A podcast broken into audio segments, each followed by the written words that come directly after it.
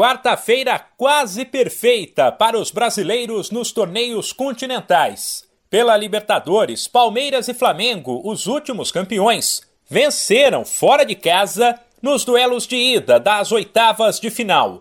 O Verdão fez um primeiro tempo apenas razoável, mas deslanchou no segundo, meteu 3 a 0 no Cerro Portenho e poderá até perder por dois de diferença na volta.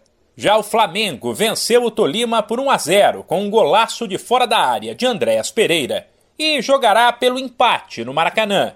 Pela Sul-Americana, Ceará e Santos também fizeram os duelos de ida das oitavas fora de casa.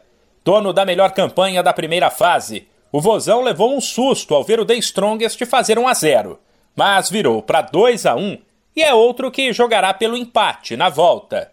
O único time do país que não venceu foi o Santos, que também não perdeu.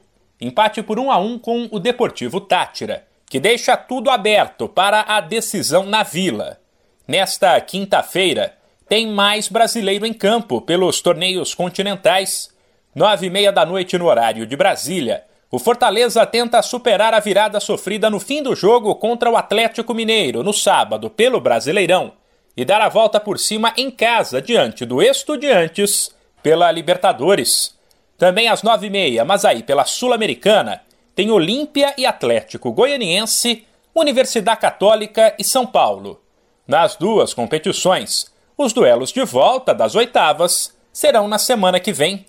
Para fechar, a quinta-feira ainda terá o único confronto de ida que falta das oitavas da Copa do Brasil. Sete da noite, América e Botafogo medem forças no Independência.